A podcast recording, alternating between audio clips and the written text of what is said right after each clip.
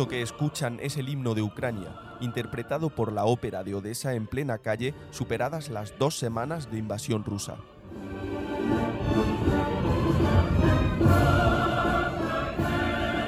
Mientras tanto, a poco más de 100 kilómetros, las bombas ya caen en la ciudad vecina de Mykolaiv. Las columnas de Hércules, un podcast de actualidad internacional. Soy Quique Viguera. Bienvenidos. Las bombas rusas siguen arrasando otras ciudades como Kharkov, Mariupol o Kiev y sus alrededores. En la capital, esta madrugada ha impactado un proyectil en un edificio de apartamentos, causando al menos dos muertos. El oeste de Ucrania también ha dejado de ser un lugar seguro.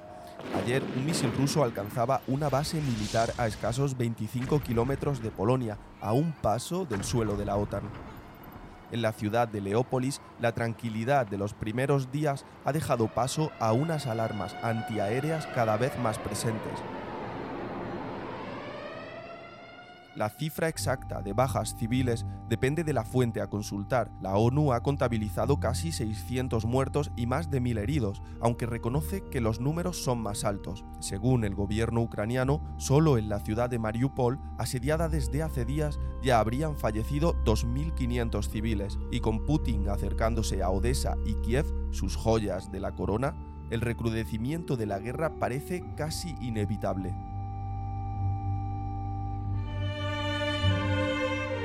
Sin embargo, aún hay esperanza. Este lunes, Rusia y Ucrania han vuelto a mantener conversaciones para buscar una salida al conflicto. Ambas delegaciones han anunciado una pausa para volver a reunirse mañana martes. Las partes reconocen ciertos avances, aunque hará falta un extra de voluntad para dar por zanjada la confrontación.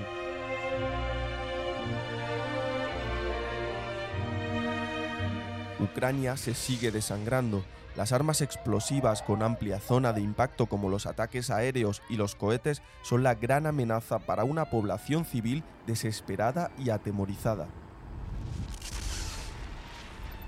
Con la apertura de nuevos corredores humanitarios, la pregunta para millones de personas sigue siendo la misma.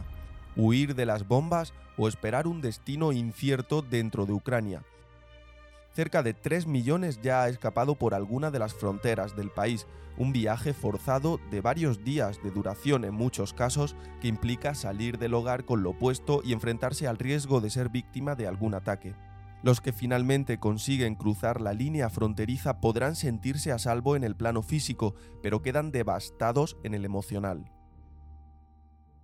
Los hombres, a causa de la ley marcial, tienen prohibida la salida del país, por eso las familias que huyen están compuestas en su mayoría por mujeres de todas las edades y niños, algunos de ellos apenas recién nacidos. Los niños muy pequeños son los que menos lo han sufrido, porque casi que han sufrido como un juego lo de bajarse a los sótanos a esconderse, pero los niños un poco más mayores eh, reflejan miedo, ansiedad, eh, trastornos de sueño, Janos García se encuentra en la frontera de Polonia con Ucrania ayudando a los refugiados. Es trabajadora de la ONG española Juntos por la Vida. Eh, nosotros, bueno, pues con el corazón evidentemente dolido y, viendo este horror que están viviendo, pues, pues sobrecogidos. La frontera con Polonia está siendo la de mayor afluencia. Según la Guardia Fronteriza Polaca, 1,6 millones son los refugiados que han llegado a este país vecino, más de la mitad del total. Las columnas de Hércules ha estado en este punto, concretamente en la ciudad de Shemis, junto al paso fronterizo de Medica.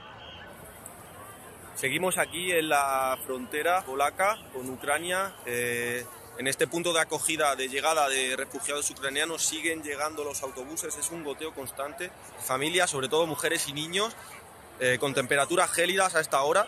está, está empezando a nevar y probablemente a lo largo de la noche sigan llegando constantemente autobuses. Ahí conocí a Llanos y a sus compañeros y compañeras de Juntos por la Vida, cuya labor está siendo digna de reconocimiento. Hemos llegado hasta la frontera para intentar evacuar al mayor número de familias posibles. Nosotros durante 25 años nos encargamos del acogimiento infantil en Valencia y en Alicante, trasladando eh, menores eh, afectados de la catástrofe de Chernobyl. En este caso estamos sacando a esos menores acompañados de sus familias y a otras familias que acuden a nuestro punto de información en la frontera porque necesitan transporte para ir a algún lugar. Eh, se les ofrece ir a Valencia y allí se les ofrece una familia de acogida donde estar y, donde tener un hogar eh, tranquilo y en paz. Eh, sensaciones que estamos viviendo aquí, bueno, pues las familias evidentemente llegan horrorizadas, con mucho dolor, mucho sufrimiento y totalmente perdidas.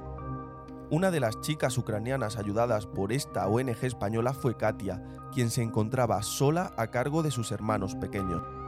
Yo soy mayor, yo entiendo eso, que yo he viajado y he estado lejos de mi, familia. Pero lo difícil es de mis hermanos. Están lejos de la mamá y del padre. Y yo lo que pasa es que no quiero eh, que ellos vean mm, nuestras lágrimas, que nosotros seamos fuertes para ellos y que tengan confianza en nosotros.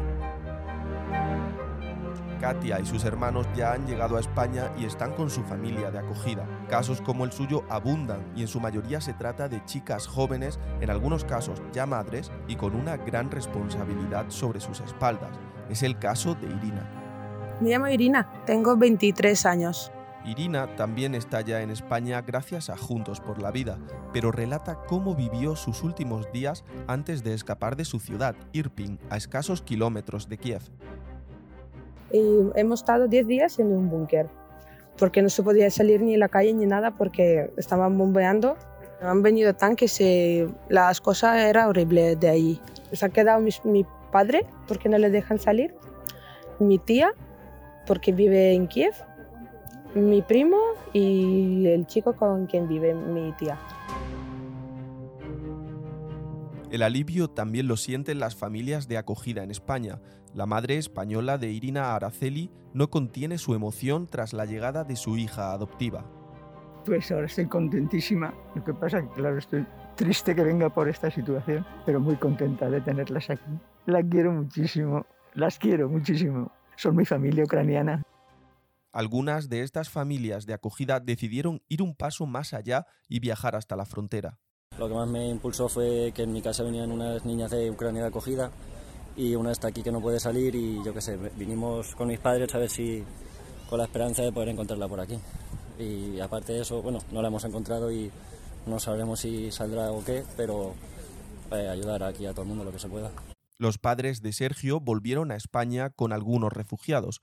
Por su parte, Sergio, al ver la magnitud de la crisis humanitaria, decidió quedarse para ayudar como voluntario mientras sigue esperando noticias de su hermana adoptiva ucraniana. Las sensaciones, pues, en muchos momentos pena y mucha tristeza, y, y cuando ayudas a alguien y consigues subirlo en un autobús para que se vayan hacia España, hacia donde sea, y te miran con esa cara de felicidad, pues ese momento es muy, es muy gratificante.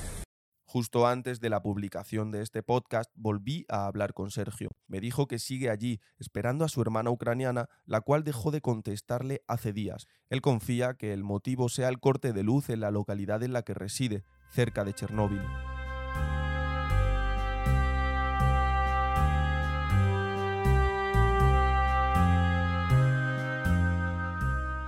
Desde España salieron muchos coches, caravanas y furgonetas que aparcaban en el principal campamento de acogida de refugiados en la localidad de Chemis. Todos ellos particulares que sentían la necesidad de ayudar con sus propios medios a los afectados por la guerra. Uno de ellos es Guillermo, de Madrid. He atravesado Francia, Alemania, eh, Checoslovaquia, Polonia y hemos llegado a la frontera de Ucrania y de aquí he recogido a cuatro personas, tres adultos y un niño y me vuelvo para Madrid. He dejado todo lo que traía en el coche, que venía hasta arriba de, comida, sobre todo para niños, y bueno, vuelvo para España hoy mismo, ahora mismo.